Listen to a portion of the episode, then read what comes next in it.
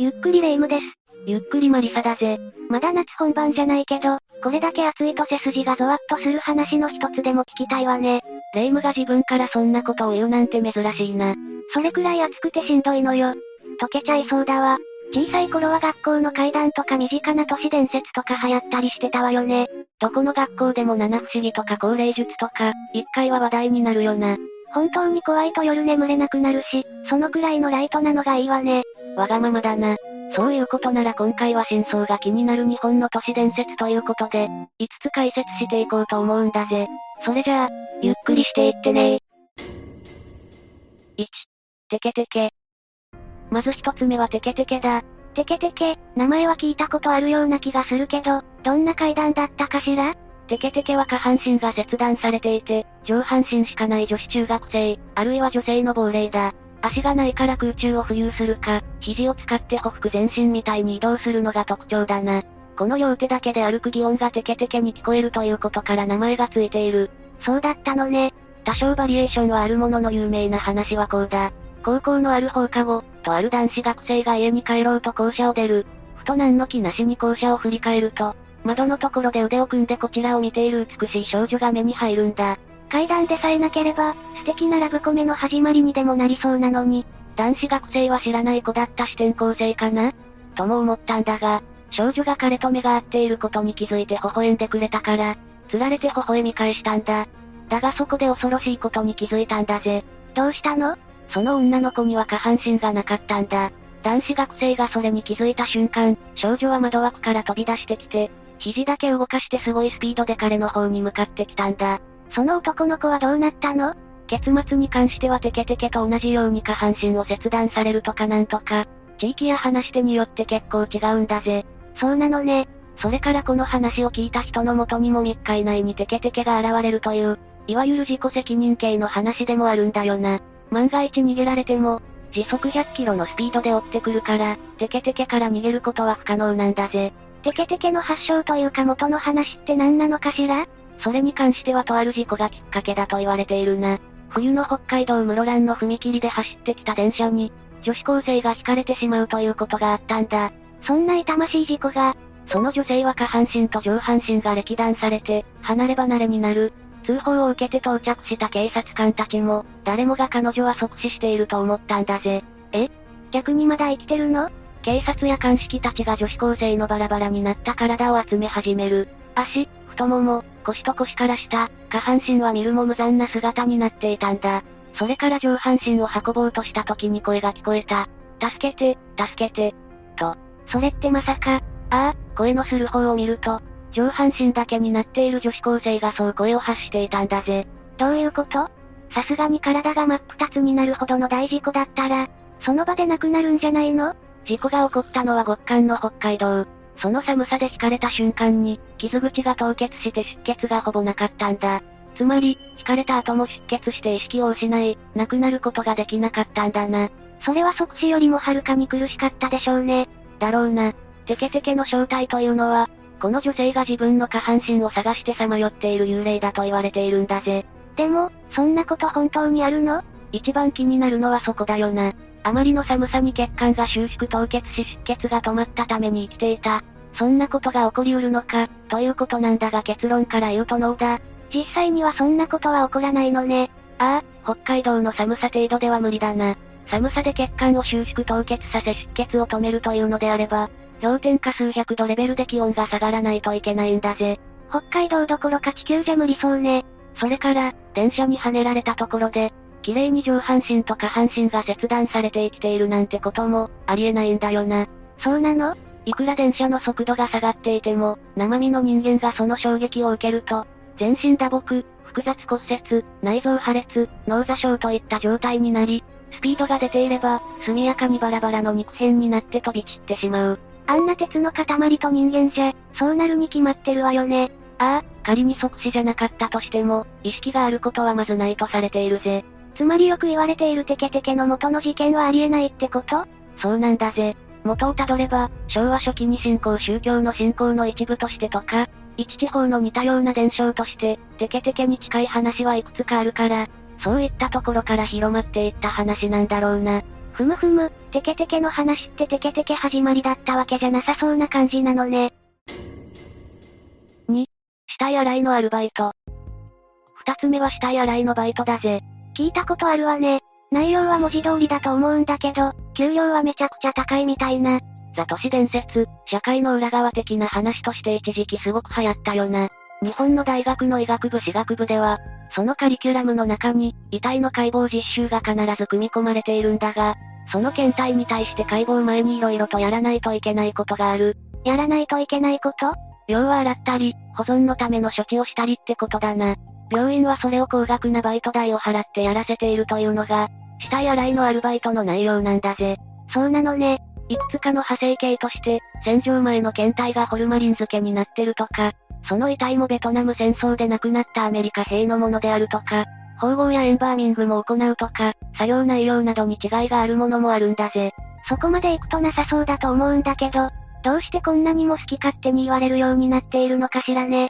大学病院や軍の施設は一般人がそうそう立ち入れるものではないからな。社会から切り離されたそこでは、常識からかけ離れた、ある種黒いことが行われていても不思議ではないと想像されやすいんだろう。なるほどね。それから死体洗いなんていう超特殊かつきつい仕事内容から、法外な賃金をもらえても不思議ではないと思うんじゃないかな。結論としてはそんなバイトはないってことでよいの？その通りだぜ。そもそも遺体の保存に関しては、専門の知識がある人がホルムアルデヒド溶液を注入、脳を取り出して防腐処理を行い、処理後は一体一体個別に保管するなど、アルバイトができるようなものじゃないんだぜ。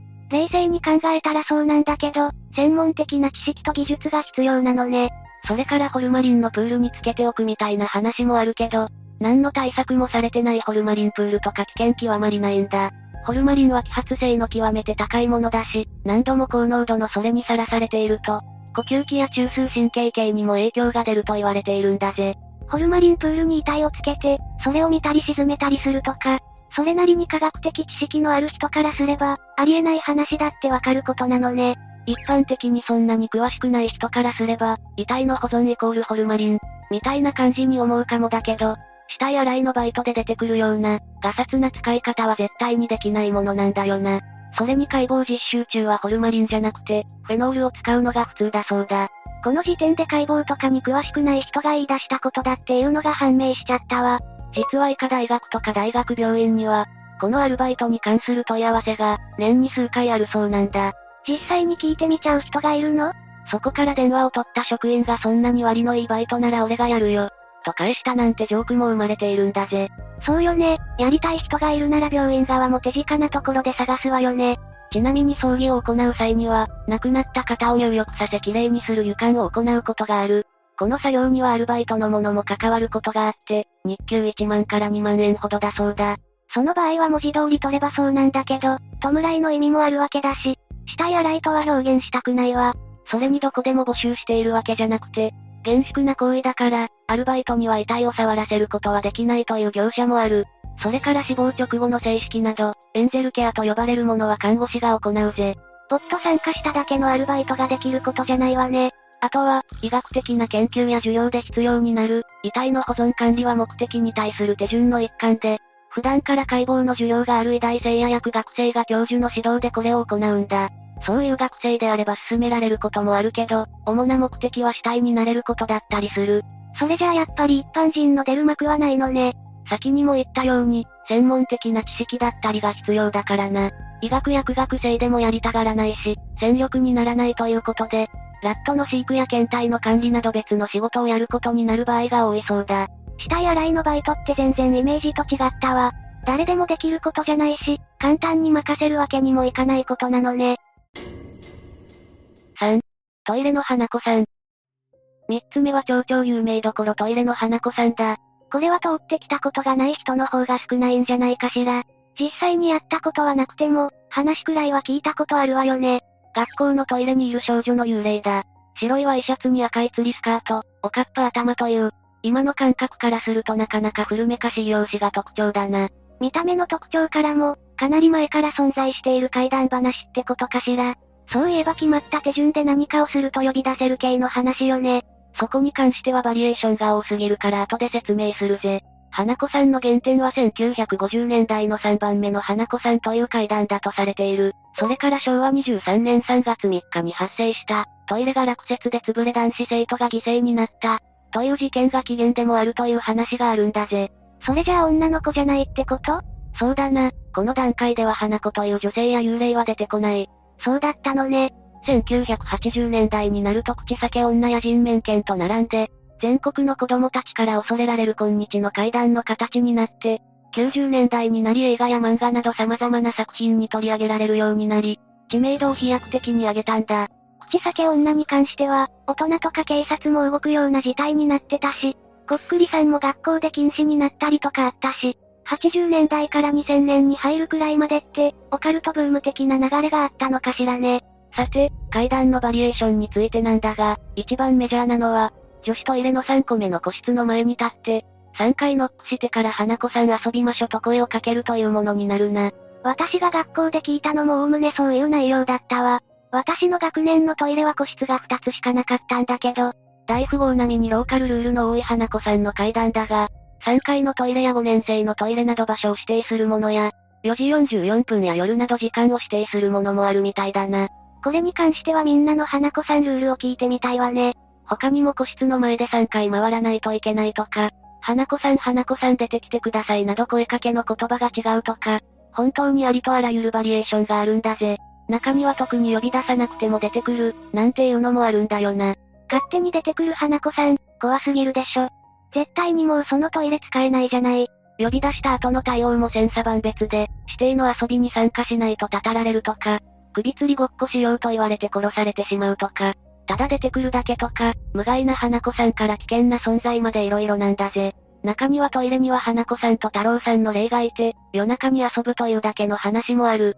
人間サイドが干渉できないタイプの話もあるのね。近年は若干ゲームっぽい設定になってたりするものもあるから、今でも変化しつつ伝承されているのかもしれないな。ゲーム的な設定？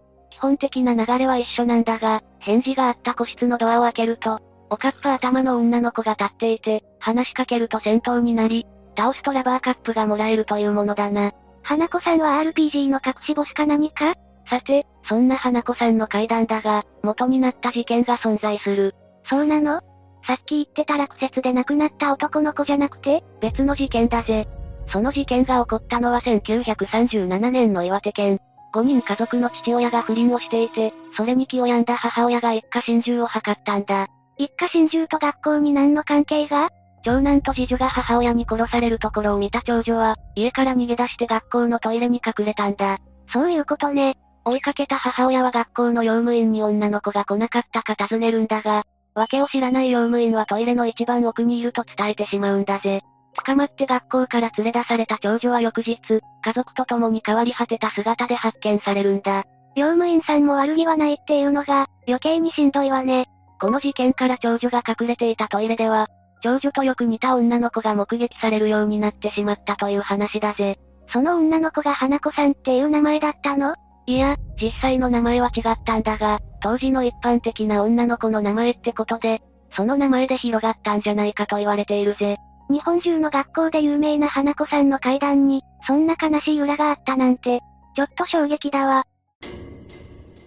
4. 重ねが縁四つ目は重ねが縁だぜ。これは聞いたことないかも。どういうお話なの？慶長年間、1600年頃の下総国豊田郡、今の茨城県にある羽生村という場所で起きた出来事だぜ。その村で暮らす陽右衛門という百姓とその交際、お杉という夫婦がいたんだ。なかなか古い時代のお話なのね。お杉の連れ子だった男の子助は生まれつき顔が見にくく、目と手足に障害もあったために、陽右衛門は助をひどく嫌っていたんだ。最終的に、助が邪魔になった陽右衛門は、お杉に対しこのまま助と暮らしたいなら家を出て行けと迫ったんだぜ。お杉さんはどうしたの？自分の身を第一に考えたんだな。助を騙して土手に連れ出し、川に投げ捨てて殺してしまったんだ。そんな、ある年に、今度は陽右衛門とお杉の間に女の子ができる。だが、ルイと名付けられるその女児は、助に養子が生き写しだったんだぜ。その様子に村人たちは助の呪いではないかと噂を立て、彼女のことを類ではなく重ねと呼ぶようになるんだ。両親は助に恨まれても仕方ないことをしたわけだけど、呪いなんて本当にあるのかしら。それから時が経ち、両親が相次いで亡くなって一人になったルイは、病気で苦しんでいた流れ者の谷五郎を看病したことをきっかけに、彼と結婚することになるんだぜ。谷五郎さんも彼女の優しさにグッと来ちゃったのね。両親こそ亡くなってしまったけど、幸せをつかみ取れたみたいでよかったわ。これから幸せが続くんだったらよかったんだけどな。え？どういうこと？谷五郎は次第に醜い容姿の類を疎ましく思うようになったんだな。それから別の女と一緒になろうと、彼女を殺す計画を立てるようになったんだ。1647年の8月11日、家に帰ろうと急いでいたルイの背後に忍び寄って川に突き落としてしまったんだぜ。助けてもらった恩もあるのになんてひどい男なのかしら。せめて谷五郎は罪を償ったんでしょうね。目撃者もいたんだが、ルイがいろんな事情で忌み嫌われていることもあって、ルイの殺害に関して不問になってしまったんだぜ。最悪だわ。その後は谷五郎は何人も交際を取るも全員亡くなってしまい、6人目の妻、清との間にようやく菊という娘が生まれたんだぜ。すくすく育った菊だったが14歳になった時、類の運用が取り付き、谷五郎の数々の非道を暴露し供養を求めてきたんだ。菊ちゃんは本当に何も悪くないのがかわいそうだわ。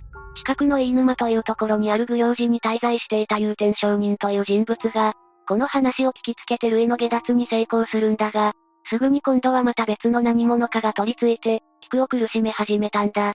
今度は誰よ？助だ。助の運用だったんだぜ。村の古株に聞いたところ、ルイと助の経緯が明らかになったことで、有天商人は助にも戒名を授け、下脱させることに成功したんだぜ。なんというか人の運念とか因果みたいな話だったわね。何の罪もない菊さんが解放されてよかったし、ルイさんとスケさんの霊も成仏できたみたいでよかったわ。ところでこの階段って実話なの？この資料付きの事件は資料下脱物語聞き書きという書物に記されているから、もし興味がある人がいれば、原点に当たってみるのも面白いと思うんだぜ。この書物によれば実話だとあるんだが、なんとも言えないというのが実際のところだな。そうなのね。茨城県の宝蔵寺には今でも、有天商人が供養に用いた数珠や類の墓が残されているんだよな。それから有天商人も実在していた人物なんだ。だったらこの話も実話なんじゃないの？この資料下脱物語聞き書きというのは、資料を払った有天商人の力を称えることで、宗派を広めるために刊行されたものなんだぜ。その点を鑑みると有天さんすごいでしょっていうために、誰かが創作した物語である可能性があるってことね。